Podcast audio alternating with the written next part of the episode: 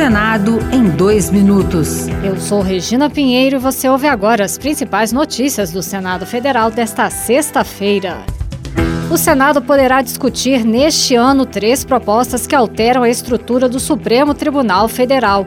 A do senador Ângelo Coronel, do PSD da Bahia, aumenta a idade mínima de ingresso na corte de 35 para 55 anos e limita o mandato dos ministros a oito anos, permitida uma recondução. Já o senador Flávio Arnes, do PSB do Paraná, sugere um mandato de 15 anos e idade mínima de 50 anos. Prestes a assumir uma vaga no Supremo, o senador Flávio Dino, do PSB do Maranhão, alertou que a fixação de mandatos pode criar insegurança jurídica. Se você acha que é bom para o Brasil, a cada cinco anos, ou oito anos que seja, mudar a composição do Supremo, você, a meu ver, está ampliando a insegurança jurídica. A Comissão de Assuntos Econômicos pode votar nesta terça-feira a criação da Política Nacional de Economia Circular para o melhor aproveitamento dos recursos disponíveis no planeta. O senador Jacques Wagner, do PT da Bahia, disse que a proposta em análise surgiu de um grupo de trabalho criado para buscar estímulos ao desenvolvimento sustentável. O Fórum da Geração Ecológica,